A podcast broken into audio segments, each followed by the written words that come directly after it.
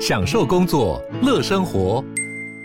就算不在办公室，也能从容应对线上会议。HP Dragonfly 透过专业的 HP Presence 设计，内建降噪及会议快速键，搭配清晰的 Bang & Olufsen 音效，增强音讯及视讯功能。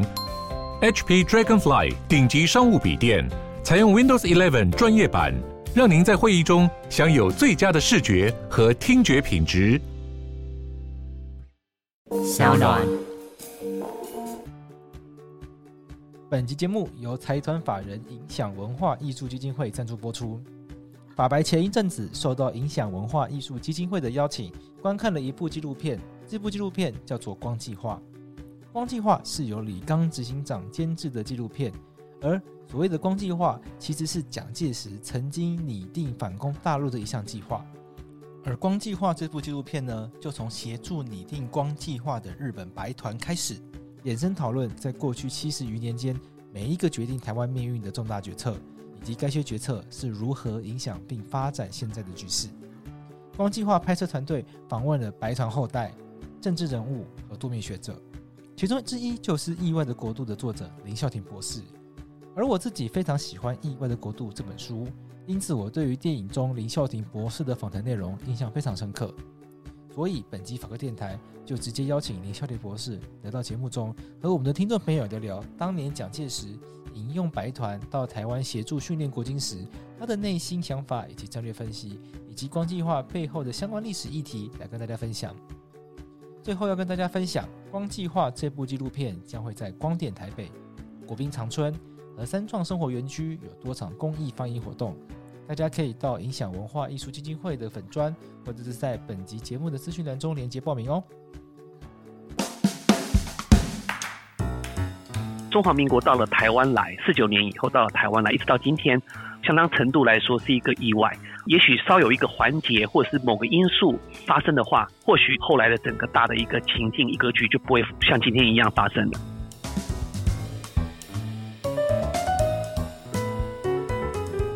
Hello，大家好，我是法律白话文运动的站长桂智。我们这一集法科电台呢，我们邀请到林孝庭博士，要来跟我们聊聊林孝庭博士前几年出的一本很热门的书，叫做《意外的国度》。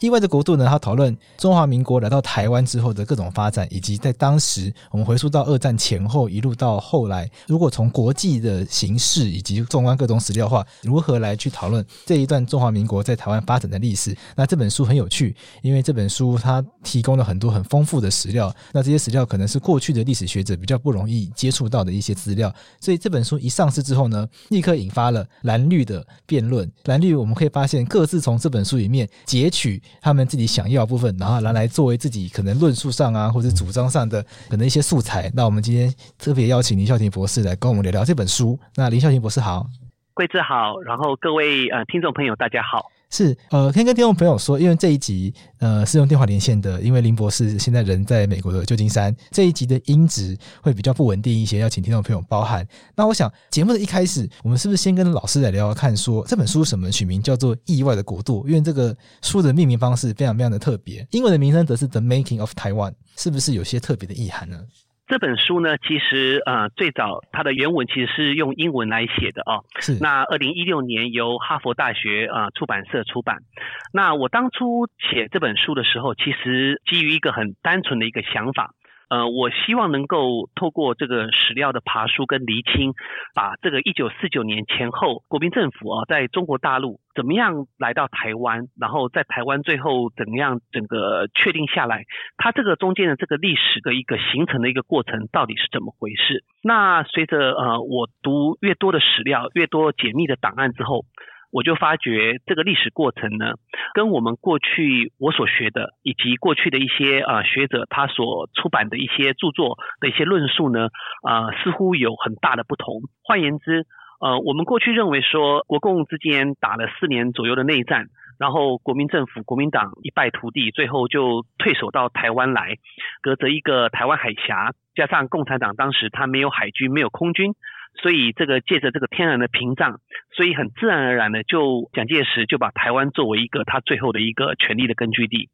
但是如果说我们仔细的去回溯这段历史过程的话，我们会发现，其实这个过程并不是呃我们所想象中所认知的那样的一个简单，它其中还包含了很多很多的这个政治上的、经济上的、呃法律上的、军事上的很多的这个错综复杂的一个因素。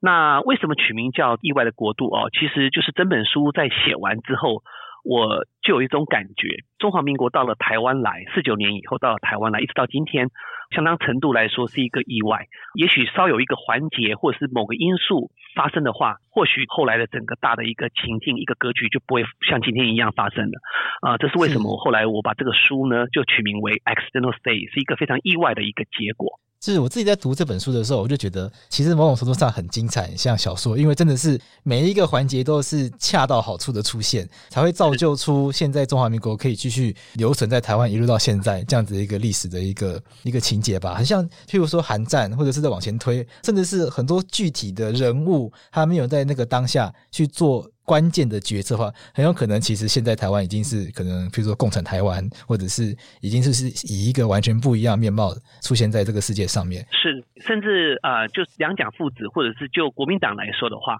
我相信在四八四九年，呃，他们如果有能力可以选择的话，他们未必会选择。把台湾作为他们最后的一个权力根据地，呃，一个很现实的一个问题就是说，当你离开了中国大陆，你其实就不叫中国了。所以说，为什么我在书里头提到云南啊，他最后在西南希望想要复制这个抗战的一个经验，把整个政权呢，呃，看能不能迁到这个西南后方，然后继续跟共产党进行一个持久战。后来发觉没有办法，所以很多过去的这个段历史，并不是我们所想象中的这样的一个单纯。这是我想要强调的。在读这本书的时候，我确实有一个。困惑说，因为这本书我在读的时候，预期他要讨论很多中华民国在台湾发生事情，可是中间有一段很长的篇幅在讲这个蒋氏政权、国民党政权在云南发生了什么事情，以及最后为什么云南沦陷。老师会觉得说，这一段跟云南有关的历史是重要的，是会连接到中华民国在台湾日后的发展吗？是的，我是这样认为，就是说，如果当初卢汉他没有选择啊，他决定跟蒋介石合作，他同意让国民党的这个整个势力呢，能够到云南来的话，那也许。当初的这个国共的内战还不会那么快的一个结束，就是可能还要再拖一段时间。呃，毕竟西南这些省份呢，呃，因为抗战的关系，抗战时期国民党在西南的关系，它跟国民党之间的这个各方面的连结，算是在整个中国大陆各地区来说是比较强的。所以，如果蒋介石他有一个选择的一个机会的话，或许他会继续希望能够死守在中国大陆的西南，那那个时候台湾到底会究竟会发生什么事情，那就非常难说了哦。而且根据当时的这个中外的这个解密的电报还有报纸，我也特别注意到，就是当时在台湾的很多的精英分子哦，他们其实也非常非常关注中国大陆这个内战的一举一动。所以，任何的内战的情势的这种演变跟发展呢，我想在当时在台湾的这些知识分子，他们也都非常非常关心。他们可能自己也感受到，四九年可能四八四九年也自己也感受到，自身台湾的这样的未来的一个命运的走向，可能没有办法跟中国大陆整个局势的演变呢脱钩。所以他们非常非常的关切云南的状况。这是我在阅读这些史料的过程当中，我的一个发现。老师觉得当时的台湾的民众，就是四八四九年当时台湾民众，他是怎么去看待这个历史的？呃，我想，因为四八四九年的时候呢，台湾刚脱离日本殖民统治也不过两三年，我相信绝大多数的当时在台湾省的这个老百姓，台湾籍的老百姓，当然他们都不希望自己未来的生活呢，呃，倒退。我想这是一个很实际、很现实的一个问题。譬如说，台湾本来是一个呃。盛产蔗糖、稻米啊、樟脑丸这些农产品非常丰富的这个地方，但是因为国共内战的关系，它很多很多当时的一些啊农作品、农产品一些生产品都必须要运往这个中国大陆的战场上面供给给国民党。这也是为什么四七年二二八事件啊发生的一个重要的原因之一哦，就是当时老百姓的确生活是比较辛苦，等于是被这个国共内战所拖累的。那我相信经过二二八，虽然二二八这个最后是强力的把它镇压。压下来了，但是我相信任何的关心台湾未来前途当时的这些台湾的老百姓，他们都不希望自己的生活呢，啊、因为国共内战的关系，受到一个很大的一个影响。那当然，一部分的这些精英，当然就会希望能够站起来，然后能够寻求一个出路。所以，为什么有廖文毅、廖文奎兄弟，他后来到了香港，然后再到日本去，希望能够成立这个再解放联盟，希望能够呼吁国际来注意台湾未来的这样的一个政治的一个命运。当然，有一部分的这个像谢雪红这些人，他们对国民党失望之后呢，他们选择回到中国大陆去投靠共产党，也有，就是他们认为国民党既然不行了，那也许中国共产党他是有能力能够解决所有的这个问题的。所以当时的我相信很多台湾的这个一般的精英阶层，他们的一些思想思维不见得是完全是一致的。可是呢，我相信没有人希望所住的这块土地呢变得更糟。老师，那从你的书里面有很多的史料是当时国际上的强权有在讨论台湾的未来的走向。我想这个件事情是我们过去的历史教育比较早就触碰到一块，因为我们过去的历史教育都会教育我们说，台湾的地位基本上在开罗训的时候就已经决定要还给中华民国，可是。从老师整理出来史料来看，发现到说好像他并没有这么的理所当然。那这个部分是当时是有一个国际上是有一个讨论过程吗？是有希望，譬如说台湾可以成为，譬如说联合国的托管地，或者是台湾应该要台湾人民应该要自己自觉独立吗？当时国际上是有这样子一个讨论氛围吗？其实，嗯，我书里头提到这个 George Kerr 啊，葛超志，葛超志很好玩，他曾经在日本留学过，然后也到台湾教过书。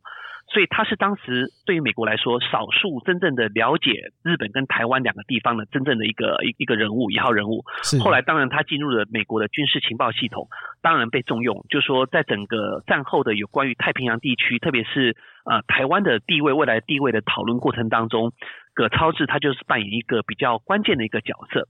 我常常在想啊，因为葛超志的这个个人档案也在我们胡佛档案馆，我也通通都去把它读过了。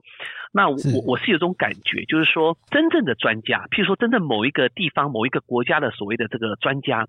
他们观察到的是第一手的这个状况。当然，他们对于呃那个地方的老百姓、人民、社会整个经济状况呢，肯定是有最为这个。第一手的掌握哦，最精准的一个判断跟掌握，但是很遗憾的是呢，往往很多国际政治上的一种交往，或者是国际的政治的决策。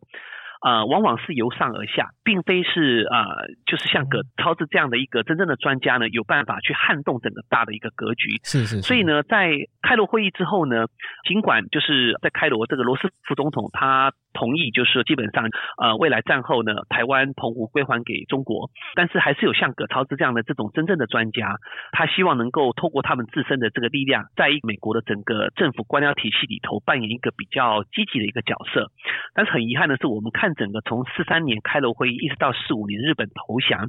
呃，中间的过程当中，其实并没有最后改变大的一个方向，那就是呃，日本投降之后呢，台湾就归还给中华民国。更好玩的是，这有几个原因哦，就是说为什么最后类似像葛超这种台湾希望未来能够交由联合国托管，或者是有另外让老百姓来做自决这样的方案，最后为什么没办法实现呢？我想其实。不脱这个美国本身的一个务实的一个考量，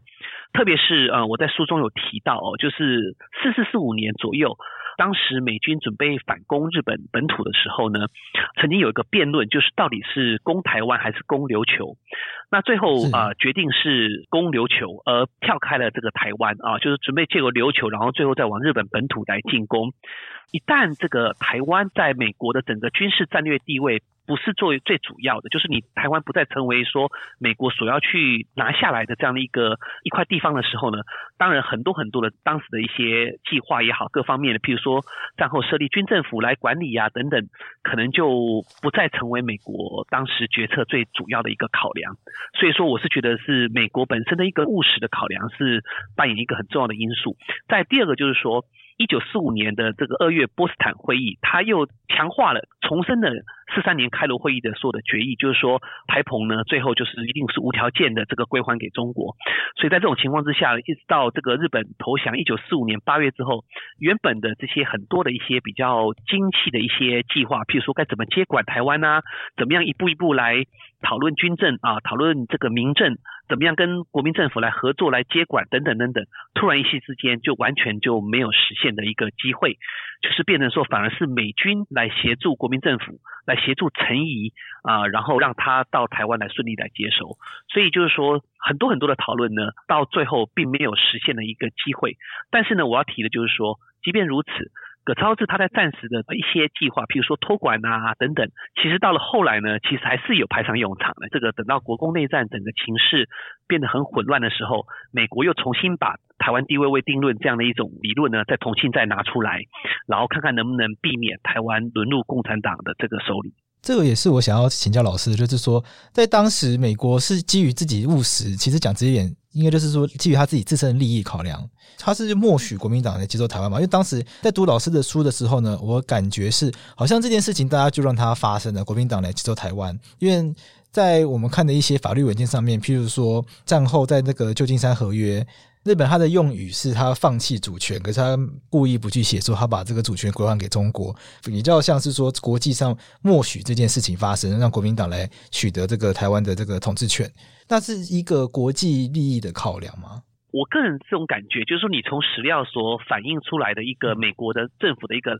态度，我觉得台湾对于当时啊、日本投降前后。的情况来说，台湾算是相当相当单纯的哦，因为台湾并不像，譬如说你朝鲜半岛，你有俄国的俄军在东北势力整个下来啊，然后这个有美国的力量做这个角力，你也不像日本，譬如说库页岛哦，它有俄国的力量在那儿，所以说这个问题就比较复杂。嗯，那也更不要讲，譬如说当时的欧洲很多地方，你比如说波兰到底怎么去划分？所以台湾对于当时的华府决策当局来说，其实是一个相当单纯的，就是没有其他的呃强权呢。也同样跟国民政府来竞争，就是说对于台湾拥有主权，哦，所以在这种情况之下，我相信美国是比较务实的去看待这个呃战后国民政府来接受的问题。第一个，他知道国民政府并没有海空军的力量来接收。所以就是所有的接收大员，包括陈仪他所坐的飞机，然后国民党的这个部队来到台湾，通通都是美军在做这个支援，在协助哦。第二个，战后呢，行政长官公署成立之后呢，陈仪这第一任这个台湾的行政长官公署成立，在执行这个统治权的时候，美国呢也在台北呢设立一个领事馆。所以说，这个其实从国际法，贵志您是这个研究国际法的专家啊，我我就我相信你应该很清楚，就是说一旦。一个国家，它在某个地区，它设立一个领事馆，我我想不会有太多人去挑战或去质疑说，那个国家呢，对于这块地方那个当事国的这样的一个可能这样的一个，不管是主权也好，或者是统治权也好，或者治权，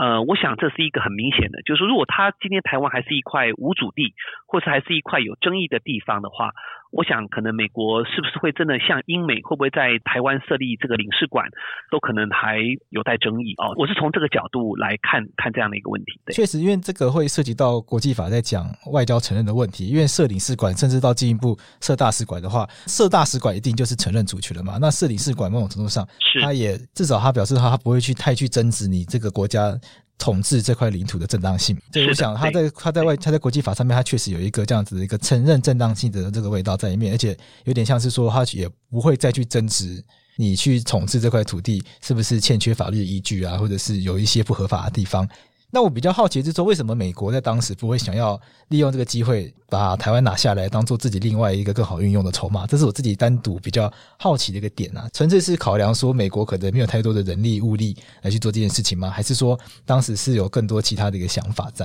呃，我想这个东西其实跟当时美国主政的罗斯福总统有非常大的一个关系，因为我们都晓得，就是说美国它。参加了这个二次大战，它其中一个很重要、很重要、一个很崇高神圣的一个基础啊，一个使命，就是在于希望去殖民化。所以这就是为什么，包括他自己本身，他也希望菲律宾战后这个就独立啊，就是而且在这方面呢，反而就是英美国跟英国、法国之间呢，他们呃立场是针锋相对的。因为就丘吉尔来说，他今天作为一个这个英国的首相，最不愿意看到的就是在二战结束之后呢，原本的原先的英国的这些在全球各地的殖民地纷纷独立，然而美国罗斯福总统却在这方面呢，他非常的坚持，他希望战后呢，所有的这个民族自觉，包括韩国。也让他独立，任何的这个殖民地都不应该继续存在。所以，我想这个东西是可能是我把，就是当时美国的这个领导人，他对于整个当时全球国际政治的这样的一个崇高的一个理想，所以自然而然他不会对于不是他的这个土地呢，具有这样的一种领土上一种占有的一个野心。当然不可否认，我相信。部分的美国的决策官员，特别是军方，他们也是有想到说，未来如果能够在日本投降之后呢，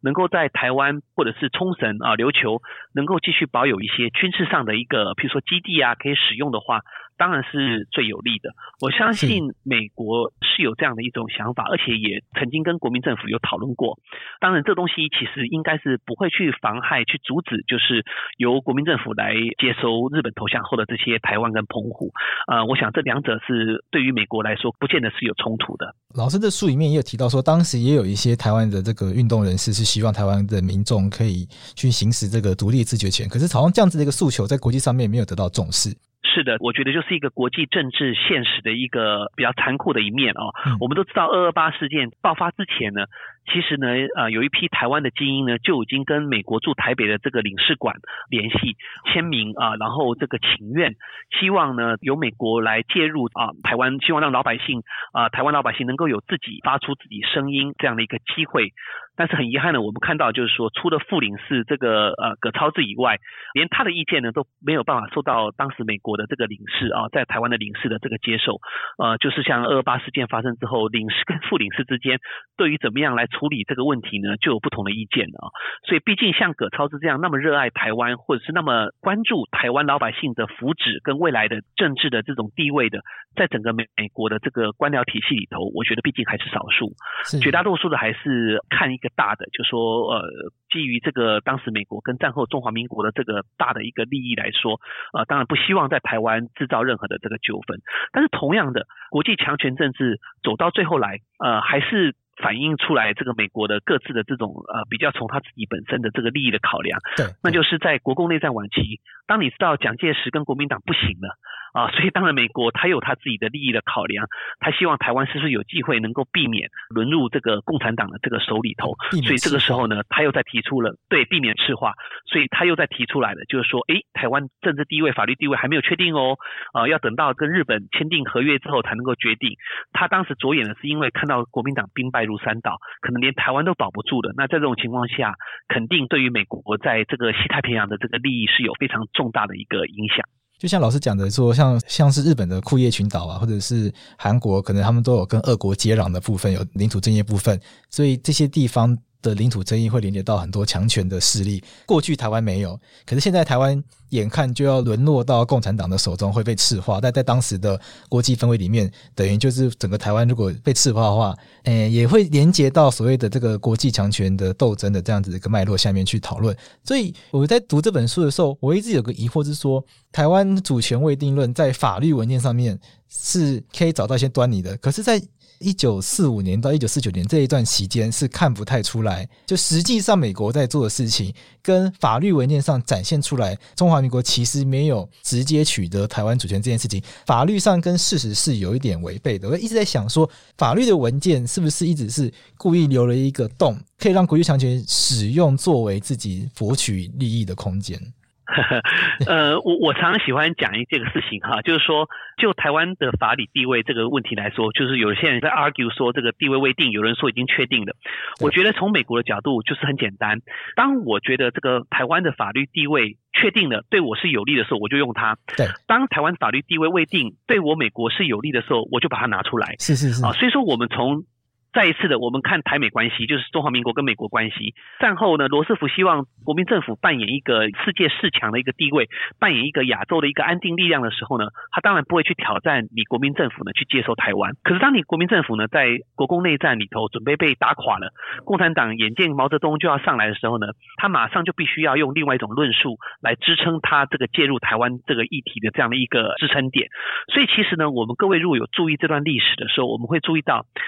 一直到这个韩战爆发之后，这个一九五零年六月韩战爆发，然后美国第七舰队进来，他为什么可以进来？他一定要先对全世界宣布说，因为台湾的地位没有没有确定嘛，所以我我这个不会构成说我美国这个干涉中国内政，他一定要有这样的一个铺陈。然后其实一直直到这个当年九月十月的时候呢。呃，其实美国还是一直在吵这个台湾地位未定的问题，就是在联合国要组织一个研究委员会，然后派遣这个联合国的官员来台湾调查台湾的这个政治地位。所以其实蒋介石非常非常的生气哦，就即便是韩战已经爆发了，什么时候呢？美国终于不再去想这个问题呢？那是到当年的十月底、十一月，中共以志愿军的方式。参加韩战之后呢，美国就知道说这个问题是绝对不能解决，就是其一旦你中共跟我美国成为一个这个在韩战成为一个敌人的时候呢，那我肯定就是一定要用这个围堵的方式，所以我不再有任何的悬念哦，就是从此之后你就看到就是说这个东西就提出来讨论的次数就越来越少，越来越少，就是美国基本上就是认定你蒋介石如果在台湾已经站稳脚步的话。那我就一改过去这种比较模糊的态度，我把所有的大量的这个军事经济的援助，通通都再重新再丢到你台湾来，然后把这个蒋介石所这个领导的这个国民政府、国民党政府呢，呃，打造成为一个美国在亚洲围堵共产党的一个最坚强的一个堡垒，所以。讲到未定论这个法律议题，你会发觉说，短短的四五年当中哦，它其实是完全是有不同的高低起伏，并没有这种我们所谓的法律应该有的这种一致性。对，这也是我在学国际法的时候常常会看到一个现象，是说我们会看到。法律应该有有所谓的阴蓝面，就是说从法律的文件啊，或者是从所谓的国际习惯，应该要能够看出一致性。可是很多情况下也是看不到这个东西，我们只能看到说，如果完全按照国际法做事的话，大家应该要怎么做事。可是你其实常常看不到，大家真的是按照这样子一个规律、这样子的一个秩序做事情。所以这个也是我在读这本书的时候，我觉得最有趣味的地方是说，台湾主权未定论从战后一路到今天都有在讲，可是我们回去看。当时的这段历史的话，会发现到说，他总是在美国有利于自己的时候，他才会出现。这是我在读老师的书的时候最大的一个感觉是这样。我想要请老师是不是再多帮我们，就是。跟听众介绍共产党成立新中国之后，一路到韩战期间，就在这段期间之内，老师其实花了非常多的篇幅去讲述这段期间发生哪些事情。而且在这段时间，其实有非常多的这个人物在这段的过程中出现，像是有孙立人啊，有吴国楨啊，像是麦克阿瑟都有出现在这一段期间里面。那他们在这段期间内，他们是不是各自扮演了什么样的角色？然后他们做了哪些事情？然后以至于可以造就到现在一路影响到现在的台湾这样的一个长相？这个问题非常的好哦，我们先讲麦帅，因为他是美国人哦。我想麦克阿瑟将军其实很简单，他就是一个坚决反共的这样的一个军事强人哦啊。是。所以对于麦帅来说呢，我想他不管你台湾呢是蒋介石或者是孙立人或者是任何人，从他的角度来说，我只要我台湾这艘永不沉的这个航空母舰，这是他的话啊，没有落入到共产党的手里头，我就是觉得他都 OK 的，他是可以接受的。你今天美国如果这个华府，你认为？蒋介石国民党贪污，你想换人，他没有意见。可是呢，你台湾从军事战略角度。千万不能够落入共产党手中，我相信这是他的中心的这个核心的一个一个原则。所以这是为什么呃，当麦帅来台湾访问的时候，旋风式访问，你看他跟蒋介石呃非常的好，他很欣赏彼此互相惺惺相惜，都是军人。可是你看他跟孙立人也非常的好，用流利的这个英语啊，这个交谈啊，孙立人是留学美国的嘛啊，所以其实我相信对麦帅来说，他更看重的是一个当时一个反共的一个战略利益，这是麦帅。当然他的这样的一个坚决的坚。这样的一种强烈支持反共的一个态度，是有助于中华民国在台湾最后保住这样的一个地位，不让共产党解放哈，这是一个很重要的一个关键因素。当时麦克阿瑟他是不是他的这样一个立场，跟他所做的一些决策，跟美国可能在华府国务院他们的立场上是有一些冲突的？呃，肯定的。譬如说，这个杜鲁门跟他后来把他召回了嘛，就是把他解职。但是解职的原因是因为啊、麦帅就是自己他决定从呃北韩这样打一路打跨过鸭鸭绿江，然后想要打回到中国东北、哦。那这东西已经超出一个军事将领应该有的一个职责的范围，因为对于杜鲁门总统来说，他才是三军统帅，这是后话。但是我觉得就是说，在台湾来来说的话，我相信麦麦帅当然也是支持台湾强化台湾的战备。那就这方面来说，我觉得在韩战爆发之后呢，可能跟华府之间并没有太大的冲突，就是以这个捍卫台湾、强化台湾的这种军事力量来说，呃，可能没有冲突。唯一有一个冲突，可能就是国务院有一批人马，他一直到韩战爆发前、爆发之后，还有在一种盘算，说是不是有可能把蒋介石换掉。那对于这个麦帅来说，可能他更看重的是台湾的稳定，因为你既然呃韩战已经爆发，你如果美国要避免在台湾海峡跟朝鲜半岛两面作战的话，台湾内部的局势的稳定是非常非常重要的，非常关键的。所以从这个军事的角度来说，麦帅当然是觉得说，哦，你一旦这个美国已经介入韩战了，当然台湾你就让蒋介石好好的去把这块岛屿把它稳定下来，作为一个牵制也好，或者作为一个呃稳定整个美国在西太平洋扮演一个稳定的角色，我觉得是麦帅他的一个战略的考量。是。那我刚刚就提了说，这是麦帅。那孙立人、吴国桢还有廖文毅啊，这些台独的啊，我觉得您问我一个非常好的问题，就是他们在这段时间，他们各自扮演怎么样一个角色？我觉得从一个比较大的一个历史的一个格局来看的话啊，这些人物呢，我觉得他们都是扮演着那一段韩战前后呢，整个在台海地区整个局势风雨飘摇。整个中国跟台湾两岸之间这种局势混沌不明的一种状态之下呢，美国当时呢对于台湾的政策曾经出现过的一个可能的选项，你譬如说。孙立人跟吴国桢可能代表的是在体制内，就是在国民党的这个体制内，是不是可能取代蒋介石作为一个未来台湾的一个领导人啊？这是体制内，但是你有可能像廖文毅一样啊，这个体制外的第三势力啊，或者是呃像廖文毅要主主张台独或托管派啊，是不是除了这个让国民党统治以外，台湾还有其他的可能的选项？我觉得就是这些人物的出现呢，他们在历史舞台上面所扮演的一个角色，呃。相当程度就是反映出当时整个风雨飘摇的时候呢，我们在这个大历史舞台上面呢，可能曾经出现过的这样的一个选择，但是这些选择最后都没有实现的可能，最后还是由蒋介石所领导的国民党政府呢，在台湾呢，最后获得了这个美国的不管是军事上面的援助，或者是外交上面的承认。啊，还有经济上面的合作啊。那不过从大历史的格局来看，他们其实这些独立的人物呢，他们其实还是有一定的历史意义在。老师，你怎么看？就是说你在看这些史料的时候，你你认为为什么到最后美国还是选择继续跟蒋介石合作，而没有没有把孙立人可能扶植上位，或者让吴国桢顺利的取代蒋介石？就这样子一个环节，以这两位孙立人跟吴国桢来说，是不是可以先跟听众朋友简单的介绍一下，说他们在当时历史里面可能扮演的是一个什么样的角色？那美国当时。为什么会选择他们两位？可最后什么美国又又放弃掉他们两位？孙立人大家都不陌生啊，他是维吉尼亚军校的高材生啊，普渡大学的毕业的啊，他这个在抗战时期就战功彪炳啊，然后是。全中华民国唯一一位啊，同时获得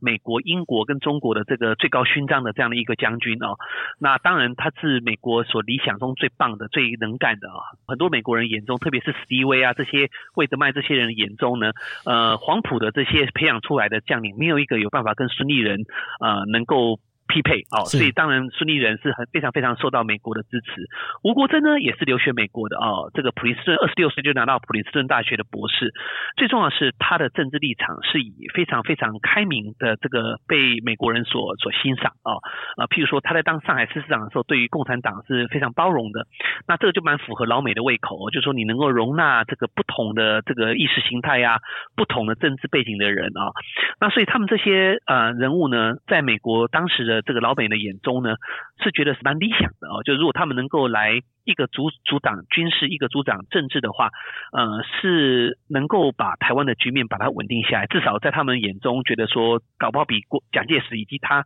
下面这些人要好太多了哦。但是我觉得，为什么最后这些人没有办法取代蒋介石？我觉得还是一个比较。现实的一个政治的一个考量，就毕竟当时的这个几十万大军呢，啊，从中国大陆撤退到台湾来，他们基本上都还是这个黄埔系的，就是呃国民党嫡系的这些军事将领所所呃统领的这些部队。那你今天以一个孙立人，一个呃在美国受军事训练的这样一个背景的，你想要来主导整个黄埔体系的这样一种军事力量，其实是很困难、很困难的。就是老美在看问题，有时候就会倾向于单纯化。如果你蒋介石不行，你换另外一个人来试试看，或许可以把整个状况把它搞好。他们没有想到说，这个整个当时中国的这种传统的官场上那种裙带关系啊，啊那种主从关系啊啊那种微妙的这种这种人际网络等等啊，呃，我觉得是美国人可能没有想到了，他们。把这个很多的问题呢，可能想的比较容易了。当然，蒋介石最后还是活过来了哦，还是他的政治生命还是活过来。他当然也付出了很多代价，最大的就是说，他必须要这个为了迎合美国，就是说为了要争取美国给他继续支持，他至少必须要在门面上面要装得比较开明啊。所以我们看到就是在那段风雨飘摇的时候呢，其实也是台湾地方。选举呢，地方的自治的也反而开始推动了，不会演呢就是为了要呃让美国人知道说，我蒋介石，我国民党我还是有开明的一面哦，有民主的一面，而不是所谓的你所批评的这样的专制独裁。所以我觉得基本上还是一个比较现实的一个权力政治的这样的一种反应吧。那老师在书中还有提到，就是说当时在日本。就是廖文毅，他到东京也有去寻求这个，诶、麦克阿瑟的协助，就希望说可以去推动台湾民众去行使自决权，可以去走这个独立运动。可到最后，后来最后也是没有办法得到重视，然后就不了了之。我想最大原因还是因为当时韩战还悬而未决，还在打的情况之下呢，用这些体制外的或者是体制内的其他人来取代既有台湾的领导人的话，可能那个成本跟代价过于高了，太高了。就是当美国他今天还在韩国这个还是焦头烂额的时候呢，他当然不希望台湾再出现任何的问题啊、呃，所以从这个事后这个回顾这段历史，我们来看的话，我觉得还是一个现实的考量是占大多数。就是说，他们理想上面啊、如果能够换掉人啊，或者是让台湾重新回到托管的这样的一个，可能会对美国来说最有利。但实际上你要去推这个政策的时候，其实也许。并没有想象中的容易吧？对，是老师。那刚刚也提到说，就是蒋介石他为了要迎合美国的这样的一个偏好，所以他也有做一些政策上的调整。那透过这些调整，也可以看出说，在当时一个国际的趋势下面，是必须要蒋介石政府其实不得不配合美国做很多的决策。那包括说，可能让台湾的地方自治的选举开始运作起来，然后到最后签订的中美共同防御条约，内容上其实有很多是限制了蒋介石在台湾的军事上的力量。是的，没有错。我在书上有提到，蒋介石有时候做梦梦到这个美国人受美国人欺负，他自己眼眼泪都流下来的。是他日记忆面写的。就说他今天对他日记里有提到，他说我昨天半夜竟然梦里头竟然开始哭啊，就说他只要一想到说。未来政府的这个预算啊，竟然都要透过你这个美国这个军事顾问团还有大使馆的事先的这个先给我看过同意之后呢，我才愿意拨补军金的这个援助来。蒋介石想到他就觉得很很羞辱哦，啊，他半夜的时候都还自己会啜泣哈，会哭。所以就说这个代价也不是没有的哦，就是当你国共内战晚期是一度被美国人所抛弃的啊，呃，弃之如敝的啊，就是根本不不跟你在打交道，跟你蒋介石在打交道。今天因为韩战的关系转危为安。啊，然后美国重新跟你结盟，重新跟你打交道，跟你往来，那你所付出的一个代价就是很多在外交上面，或者是在军事的这个呃预算呐、啊、决策方面呢，你都得听我美国的，这当然就是一种必要的牺牲吧。不过我必须要提出一点呢，就是说，当五零年代开始。台湾成为这个美国在亚洲地区这个围堵共产党的最前哨的时候呢，呃，当美国也有求于台湾的这个重要的战略地位的时候呢，呃，虽然在军事外交或预算上面呢，他美国管得很紧，因为毕竟这是美国人的钱、美国人的资源。不过呢，蒋介石也得以因为美国这个重新承认他，然后签订了这个条约，稳固下来之后呢。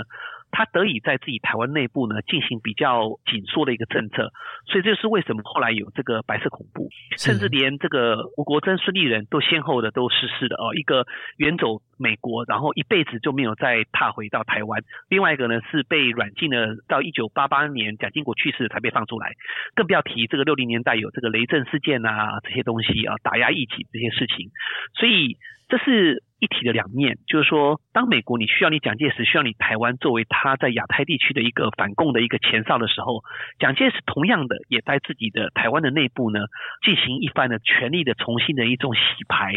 跟这个权力的一个重新的一种改组也好，或者是一个权力的一个兴起，让他跟他的儿子未来接班蒋经国，就是奠定了这个在台湾的这个稳固的地位。所以这东西其实都是相辅相成的。我们看到这个过去的历史，你说孙立人。吴国珍出事情的时候，美国人表示关切，但是有真正的介入吗？没有。你说雷震案，美国人表示关切啊，说你这个破坏了民主啊，但是最后也是不了了之，雷震还是被关了。所以这是我们在看待过去这段历史的时候，我们必须要注意的，这个美国对台政策的一体的两面。老师在书中认为说。这个中美共同防御条约以及中日合约，它是一个中华民国台湾化的一个很重要分水岭。读完这些史料之后呢，为什么会有一个这样的想法？就是说，把一个历史的分水岭画在中美共同防御条约上面。因为我这本书谈的是中华民国在台湾的一个永久化的一个过程啊、哦。那其实这两个最重要、最重要的条约呢，我觉得主要是因为，如果大家去研究它这个两个条约的这个内容，你会发觉它里头所规范的这个精神，它的适用的范围呢。其实就是仅仅于这个台湾跟澎湖了不起呢，就是金门马祖这个外岛啊，他用模糊的字眼，呃，未加说明。譬如说这个协防条约里头啊，他不愿意去提。但基本上呢，你经过这两个条约，你一方面呢，等于是强化了国民党在台湾的一个法理上的一个正当性，统治上的一个正当性。但是呢，反过来说。由于它的这个条约的内容的这个适用范围仅基于台湾跟澎湖，所以你一个中华民国在台澎的这样一个海岛就开始永久化了。我觉得最重要就是因为这两个条约的一个适用的精神。仅仅是只有在于台湾跟澎湖，你譬如说日本，它对于关于战后的赔偿问题，它根本不提中国大陆嘛。你今天你国民政府，你中华民国政府，你所能够啊有效统治的只有这些地方，所以我这个中日合约里头的这个规范的也只有这样子而已。所以这东西是没有办法，蒋介石即便是他非常的不愿意啊、不情愿啊，他也没有办法去扭转这样一个大的一种不可逆转的一这样一个趋势。我我想这是为什么我提出这两个重要的条约，它一方面让风雨飘摇的中华民国政府在台湾啊、可以稳定下来，另外一方面呢，却也等于。把整个中华民国在台湾的这样的一个整个格局呢，这样的一个形塑的过程呢，也给它定下来了。老师，你是一位历史学家嘛？我就很好奇说，就历史学家在看这些史料的时候，会用什么样的一个心情去看？因为看完历史史料之后呢，要把它写成书、写成文章，势必就会牵涉到诠释这些史料的这样子一个过程。所以我就会很好奇说，以一个历史学家来说，在诠释历史的这个环节上面。那到底会跟其他的，譬如说像我们法律人啊，或者是政治学者啊、国际关系学者，会有什么样的差异？像我个人就很好奇，就是说，因为老师是使用“中华民国台湾话”这样子一个字眼，而不是说“台湾中华民国话”，所以蛮好奇，是说，老师在诠释这些史料的时候，是用什么样的一个想法在看这些我们的历史文件？呃，我记得我在英国牛津大学念书的时候呢，牛津大学近代史学系呢有一段很有趣的一个名言哦，一段对于新进的这些博士生啊、研究生的一个鼓励的话。他说呢，一本杰出的历史的论文或者是啊、嗯、著作，它的最可贵的地方呢，不在于他用了这个别人所看不到的史料，是他认为最重要的在于就是你能够。看旧的资料，就是别人所用过的旧的史料，大家都看过的，可是你却能够从这些旧的资料中间去得到新的历史的解释。我所我所要提的就是，我觉得这个历史研究的一个可贵的地方，就在于说你能不能提出新的一种诠释，一个新的观点。当然，你的观点呢，你要有逻辑的这样的一个说服力，而不是你自己去牵强附会。啊，你能够从众多的这个资料中，你去很客观的、很心平气和的去解读之后呢，然后用你的这种逻辑很有条理的去把它重新去诠释出来。我觉得，如果能够提出这个与众不同的历史的史观跟论点的话，我觉得那是啊最有价值的地方就在于这边哦。是。那你提到这个所谓的。中华民国台湾话，或者是台湾的中华民国话，这也是一个非常有趣的一个问题。我其实我的书里头强调，其实叫做中华民国在台湾的永久化。对，我并没有提到说到底是中华民国到台湾化，还是台湾变成中华民国。是，可是你这两个问题也让我思考了一个，就是怎么去区分这两个的不同哦。我认为呢，中华民国台湾话的话，我觉得是指一个地理上的一个含义，就是说你中华民国你本来是一个秋海棠啊，三十五行省包含西藏、外蒙古、新疆、东北等等啊，是是是，你因为国共内战的关系，你失败了啊，所以你丢掉了整个中国大陆，你逃到了这个海岛上面来啊，然后你今天扛着一个中华民国这样的一个正当性、一个权利的一个正当性，坚称你代表全中国。所以这个其实你实际上你只有在台湾跟澎湖了不起，就是这些金门马祖的外岛啊。所以说我们讲中华民国的台湾话，其实是一个地理的一个范围来说啊，比较有它的意义在。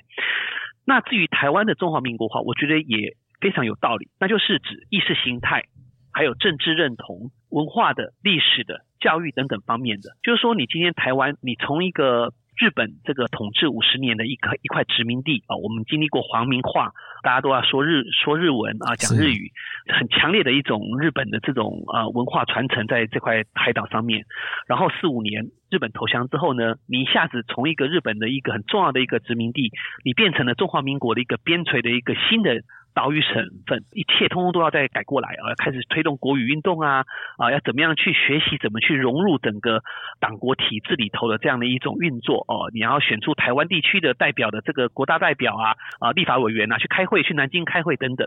最后呢。到了四九年之后呢，又成为整个党国机制里头的一个中心，而不再是边陲。所以呃，我觉得这个过程呢，你说台湾中华民国化，我觉得就是指这个意识形态，所有的街道的名字呢，改成了松江路、青岛东路。啊，然后重庆南路，通通都是中国大陆这个地理位置的名字啊，就是硬是把这个中国大陆这块东西呢，加强去植入在台湾的这个各个地方，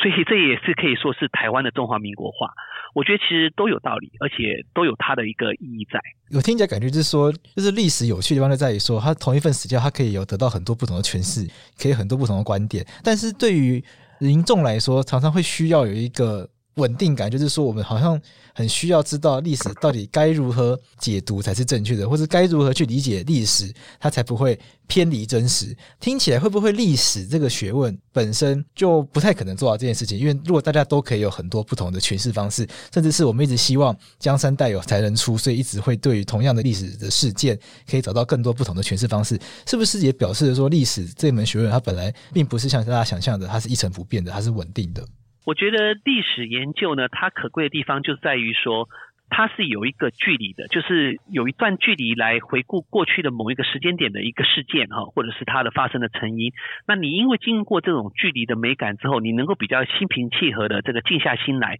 啊，然后去思考为什么它会这样子，为什么会形成这样的一个事情。其实呢，历史研究并非是完全没有定论的。如果说你今天你去研究周朝啊，研究这个啊汉朝。啊，研究唐朝的这个历史啊，因为年代已经非常非常久远了哦，所以说在很多很多的这个问题上面，其实历史学家已经是有一个定论的啊，这是有可能的。不过呢，就台湾来说，我觉得真的要做到说已经有一个安定感啊，一个比较能够确定下来的一种史观或者是论述，我觉得可能不太容易。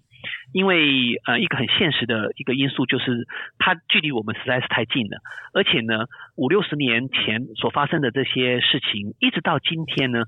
它都或多或少的都还是影响着我们的日常生活，影响着我们的政治。是你譬如说这个一九四七年的二二八事件，已经经过了六七十年了，一直到今天，大家还是可以来讨论。还有转型正义的问题等等，都是跟这个东西脱离不了关系的。所以我觉得要做到历史有一个确定感、一个安定感、一个定论，呃，我觉得至少就近现代史来说，其实并不容易。可是如果你从另外一个角度来想，就是因为可能有种种的这种不同的诠释跟不同的解读，那它也就丰富了我们对于过去我们所生存的这块土地的这个对于过去这段历史的这个认识跟理解，不也是蛮有意义的一件事情嘛？对不对？老师，那我最后就请教一个问题：那像历史的诠释有这么多丰富不同变化，你怎么看你自己这本书“蓝的有蓝的解释，绿的有绿的解释”这个状况？是因为就像我开头所讲的，就是当初写这本书其实就很单纯的一个想法，我想把整个台湾怎么从呃一个日本殖民地啊，在开罗会议，然后到成为中华民国的中心呢，把它来龙去脉，把它好好的完完整整的把它呈现出来，把它交代清楚。那只是在这个啊写作的过程跟这个消化史料的过程，发觉说它绝对不是一个我们过去所想象的一种线性历史，就是说直线式的哦，好像都没有任何的这种风波啊，没有任何的波澜，它其实是有很多很多其他错综复杂的因素哦，所以写。写这本书的时候，其实当初只是很单纯的把这个过程呢，呃，把它交代清楚，并没有特别去思考说，他这本书是为了替蓝营或替绿营，或者是替共产党啊、来作为一个学术的服务目的啊、我觉得这就是违反了这个历史研究的一个很崇高的一个理想。不过呢，现在人他因为他不同的这个政党，他有他的自己的本身的对于过去历史的这种基本的这样的一种立场，所以大家也许都从这书里头的某一个章节里头找到他们适合他们的。这种政治的养分哦，那对我来说当然呃是五味杂陈啊。不过如果说真的这个书里头的其中的一些内容，能够给大多数的这个一般的读者能够啊带来更多的启发跟思考的话，那我是觉得非常非常欣慰的，而且是觉得是比较有意义的。像我们刚刚聊这么多战后一路到现在，让台湾的发生在台湾中华民国在台湾的这些事件，我们都发现有一个如影随形的鬼魅，就是美国，好像台湾的命运。永远没办法摆脱美国的利益。这件事情，在你阅读这些史料的时候，会不会觉得好像台湾的命运无法掌握在自己手上？就我们前一阵子这个总统大选在选的时候呢，有位候选就说，台湾好像总是只能当美国人的棋子，会不会有一种这样子的无力感出现？其实我在档案的这个阅读当中，我是深有所感哦。不管是阅读我们自己本身，我们中华民国的解密档案，或者是阅读私人的日记，或者是阅读美国的官方档案，呃，都是如此。就是说，你今天台湾的命运，其实。并不是有办法全然百分之百掌握在自己的手上，它跟这个整个国际政治的这个格局的演变，还有这个周遭的这个国家强权之间的这种互动呢，都是息息相关的。其实我们今天拉开一个历史的一个纵深呢，我们从一个比较大的一个历史的一个框架来看，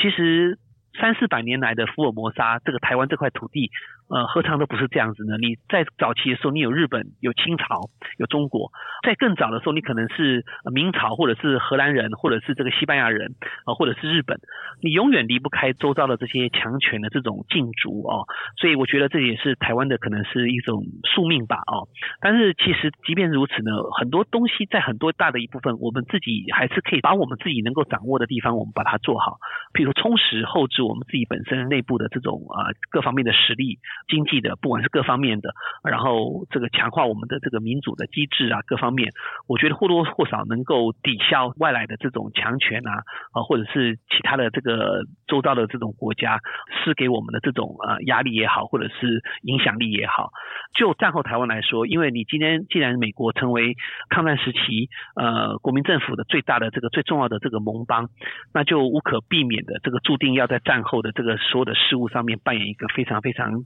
关键，而且具有影响力的这样的一个角色，那当然这就影响到了这个四九年以后台湾呃跟美国之间的关系。好，我们今天谢谢林孝庭博士为我们分享《意外的国度》这本书。那也希望如果这期节目流浪听众的朋友对于这段历史更有兴趣的话，也欢迎到书店买这本书来看，因为这本书非常精彩，我是个人非常推荐。如果大家有兴趣的话，也可以到法律白话运动的网站上面搜寻《意外的国度》，那会有一篇我自己为这本书写的读书心得。我在网站上面有看到老师的。在我的文章上面有留言，我觉得让我觉得很害臊，就是说这是这只是一个我很单纯的读书的一个心得的一个记录。那没想到老师的留言，非常感谢老师。那我们今天就到这边，谢谢老师，谢谢谢谢贵志，谢谢各位听众，谢谢。好了，再见，拜拜。